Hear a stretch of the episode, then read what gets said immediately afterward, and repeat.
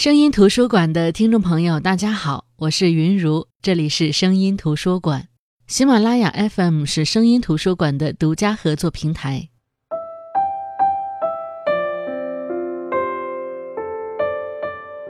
活在这世上的人，究竟有多少的幸和不幸呢？这些幸能不能救赎这些不幸呢？最近在看余秀华的新书《且在人间》，那么今天的节目就跟大家来聊聊这本余秀华的自传体小说。刚开始看这本书，看到作者写主人公周玉是残疾女人的时候，我一下子就联想到了作者余秀华，同样的残疾女人。余秀华二零一四年因为一首诗《穿过大半个中国去睡你》而名声大噪。而人们对他的关注，除了他诗歌本身的优秀和话题度，和他身患残疾也有很大的关系。余秀华一九七六年出生在湖北省钟祥市下属的一个乡村，因为出生时缺氧导致脑瘫，行动不便，口齿不清，而身体上带来的桎梏，让他在精神上卓越。此后，他的人生有了诗人和作家的身份，著有诗歌集。摇摇晃晃的人间，月光落在左手上。散文集《无端欢喜》，还有最新的这本自传体小说《且在人间》。《且在人间》一共收录了两篇小说，第一篇就是同名小说《且在人间》，第二篇是《刀挑玫瑰》。那么今天我们就来重点分享这里面的这篇同名小说《且在人间》。这是一个自传体的小说，就连作者余秀华本人都毫不避讳地谈，这部小说基本上与现实是相符合的，只不过现实生活中这些情节很漫长，但在小说里，把这些漫长时间里发生的事情浓缩在一起。余秀华说，也不完全一致，很多对话，很多场景，还有很多真正比写出来的更惨烈的场景也没有写出来，只是相对平衡的写。主人公周玉和丈夫吴东兴结婚十年了，有一个儿子。婚姻把这两个人绑在一起，生活糟糕透了。作者没有交代周玉为什么是残疾女人，哪儿残疾，也没交代她的成长背景。但因为这是一个自传体的小说，所以我们还是能够结合余秀华自身的情况，弥补我们的想象。甚至周玉所生活的地方，湖北钟祥下面的这个农村，也和余秀华的出生地吻合。因为周玉的残疾，父母不放心他以后的生活，给他找了个上门女婿吴东兴。吴东兴来自四川，急需在当地落脚，于是就隐瞒了年纪和背景，娶了周玉。这一开始就带着不纯粹的目的开始的婚姻，让周玉觉得这是一段不被尊重的婚姻。尤其是当婚后，他知道了吴东兴的真实年纪，且知道了吴东兴因为强奸过一个女人坐过牢，周玉就觉得吴东兴浑身上下都特别脏。每次吴东兴想和他亲热，他觉得自己浑身抑制不住的恶心。好在吴东兴一年到头在外打工，只有在过年的时候才回来几天，这让周玉觉得是这个不幸当中的一个小幸运。对于周玉嫌弃吴东兴脏，吴东兴自己也觉得很不可思议。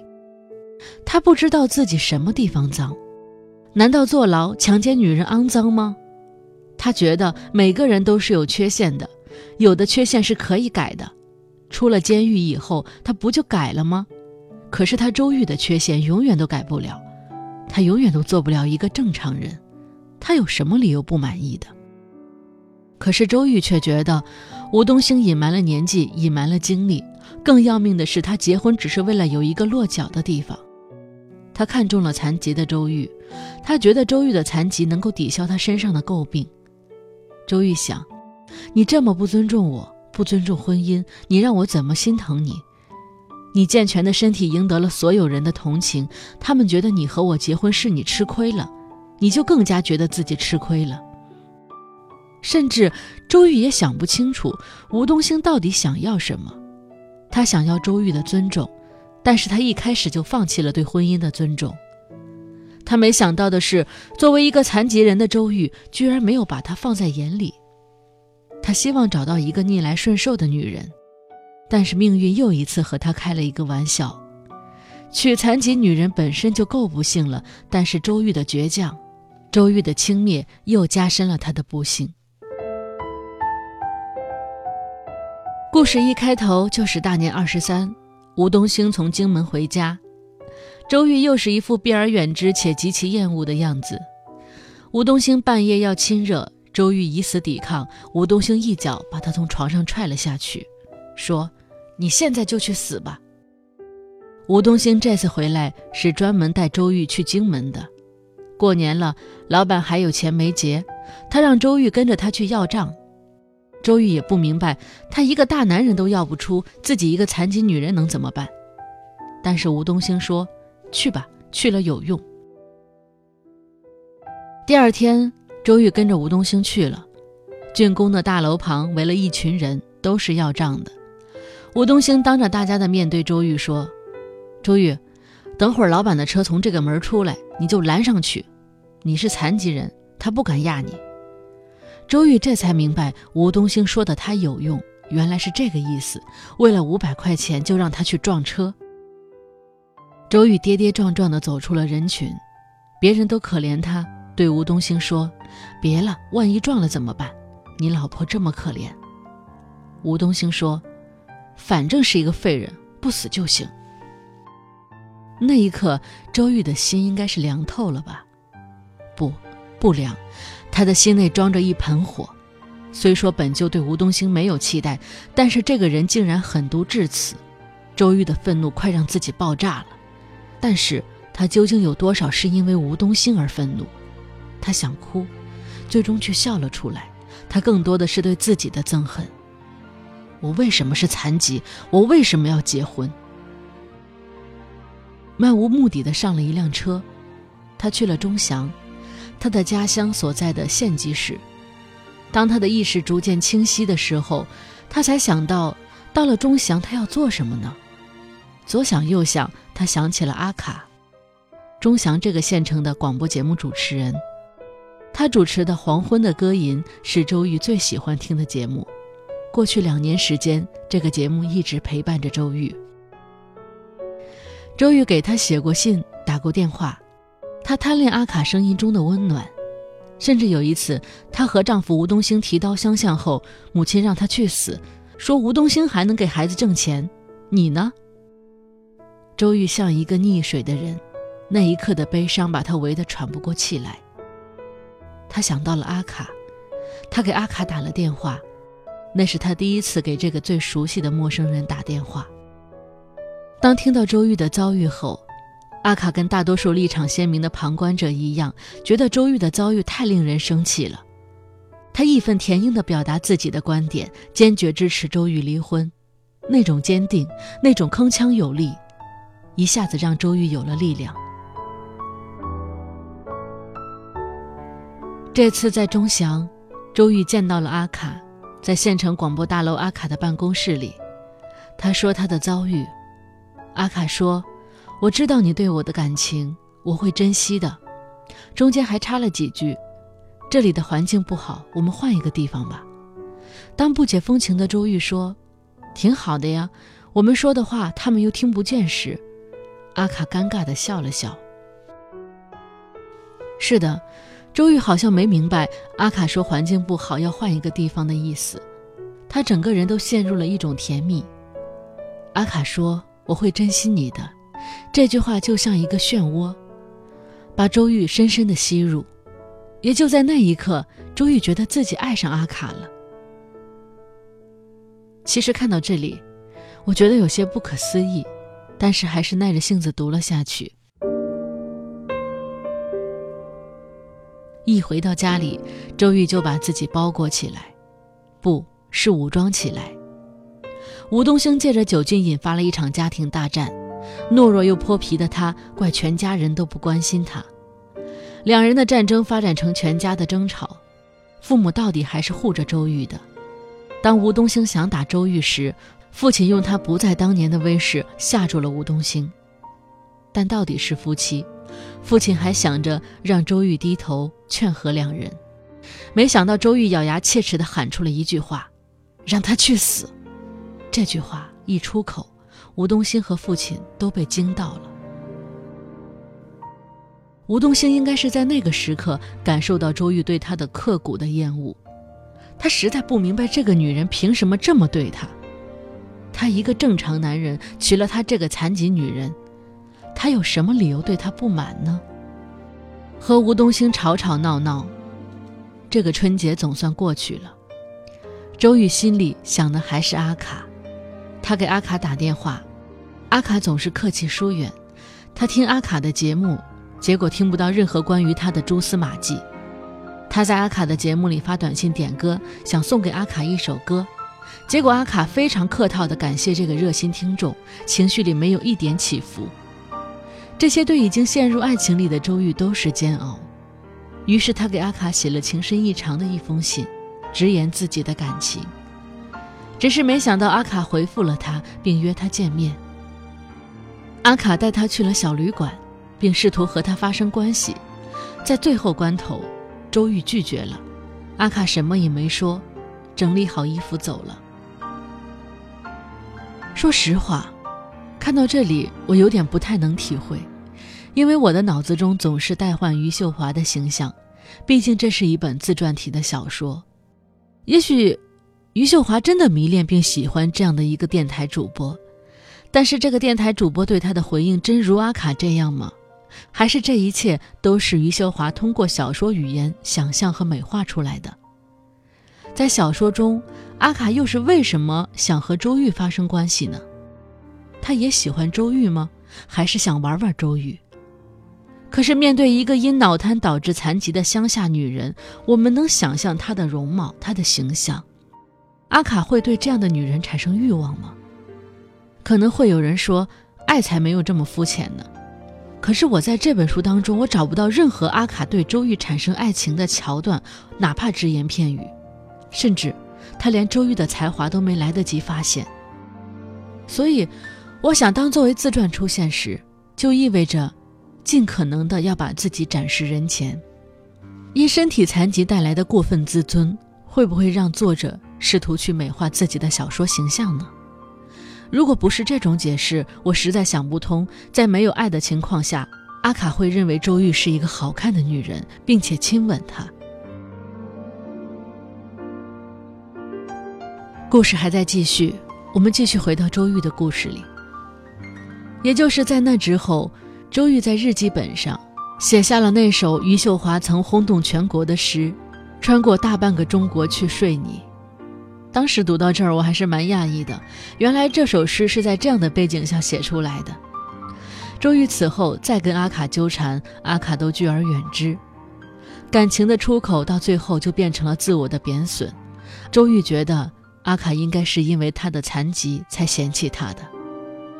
他想到去死，但是死之前他是一定要把婚离了的。也许在别人看来，既然都想死了，离婚不离婚又有什么关系？但是他觉得，如果这个婚不离，死也不会安心的。他写了起诉书，递交给了法院，然后喝了点酒去找阿卡。可是阿卡和他的同事找保安、找警察来抓他。他在那一刻觉得生命可以走到尽头了。他挥霍着自己的悲伤，朝着湖水跳了下去。当然，后来他被救上来了，送进了医院。出院的时候，周玉收到了一份国家级刊物，他的诗歌被发表了，法院也判了他离婚。那个时刻，他高兴地跳了起来。他知道自己重生了。半年以后，周玉接到爸爸的电话，说吴东兴住院了。周玉一听，想了想，要去照顾他。妈妈说：“既然如此，当初何必离婚呢？”周玉说：“这个婚，无论什么时候，一定是要离的。我很快乐，妈妈，我很值得。”小说到这里就结束了。之前可能有很多人看过关于余秀华的纪录片《摇摇晃晃的人间》，想必对余秀华和余秀华的故事已经很熟悉了。如果你看过纪录片，那么在对这本书有所期待时，我想可能会失望，因为关于他的心理和故事，我们已经有所了解。小说本可以有更高的层次，但却没有给人带来更深刻的感受。正如此刻的我一样，我甚至觉得。余秀华在写这本书的时候，是不是跑偏了？本来写作的重心是她的婚姻生活和如何离婚，但是对阿卡的感情莫名其妙变成了小说的重心。尤其是这里边，他无数次的强调的对公平和尊重的渴望，我理解他的感受。正是因为没有公平，才渴望公平；没有尊重，才渴望尊重。也同意他说的，公平才有尊严。低于或高于公平的东西就失去了尊严，但是过分强调反而就削弱了小说本有的力量。说到底，可能这本小说没有他的诗歌那么惊艳。但同时，我也咨询了一个之前并没有太多关注余秀华的朋友，他看这本书的感受。他说，这个小说不像别的小说，动辄十几年甚至几十年的跨度。它特别浓缩，或者是说把主人公多年的心路历程浓缩在一起，浓缩的都是精华。如果这是一瓶酒，正因为浓缩，所以度数特别高，容易上头。读完还是有些难受的，会心疼周玉，字里行间都能感受到她作为一个残疾女人近乎苛刻的自尊心。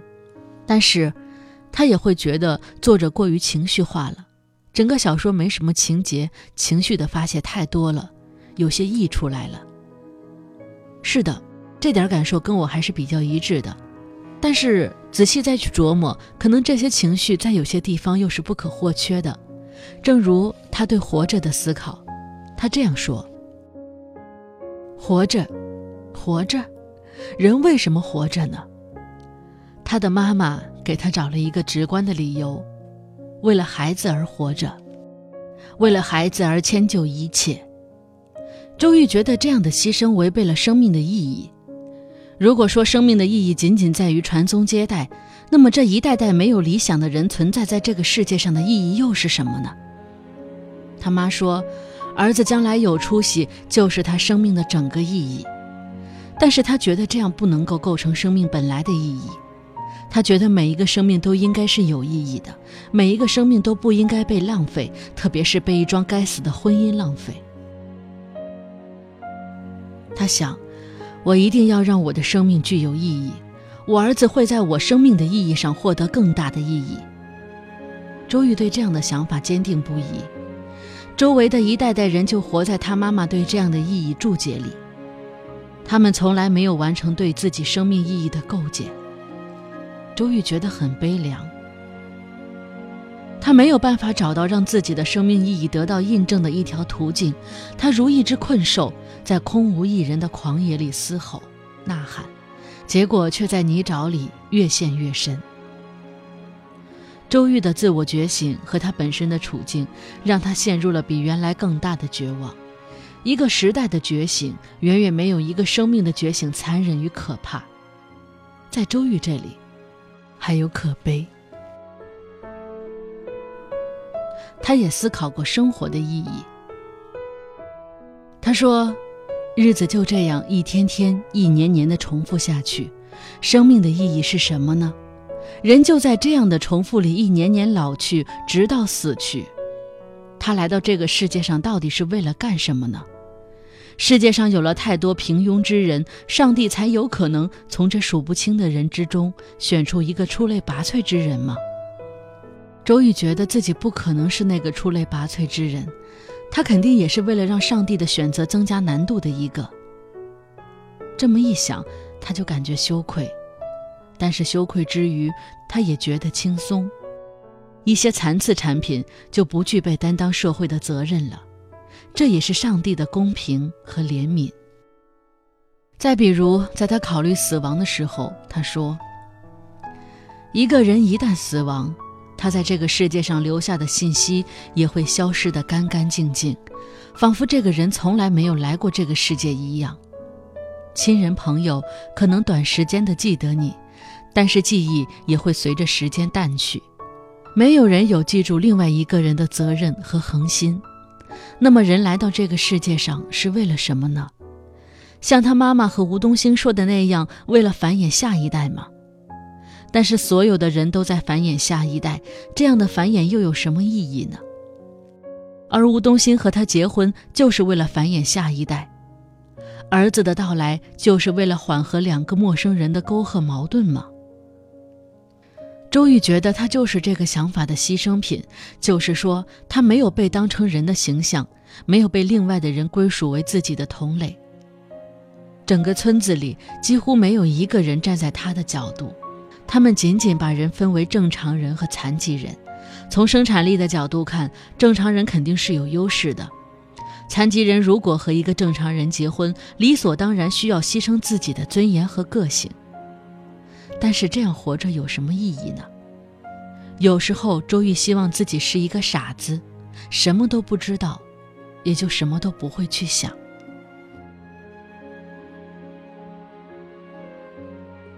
我们可以通过这些描写，感受到余秀华这些溢出来的情绪。这些溢出来的情绪是余秀华的盔甲，也是软肋。这盔甲助他在诗歌创作上所向披靡。又让他在小说创作当中过于黏腻。但正如他所说，命运多么幽默，他给了一个女人不能改变的残疾，又给了她如此的多愁善感。这些聚集在一个人的身上，不是深渊又是什么？风雨过后不一定有美好的天空，不是天晴就会有彩虹，所以你。一脸无余秀华说：“人间是好的，我却把它用坏。最好的是我在爱你，最坏的是我已经把你爱得不像样子。”这是余秀华式的自我剖白。在这本书里，余秀华有多自我，生活中就有多少偏见投向他。就是生活在这样的泥淖里，他也觉得。活着，这两个字看起来有点活色生香的味道。好的，我是云如，这里是声音图书馆。今天和大家分享的是余秀华的小说《且在人间》，我们下期再见。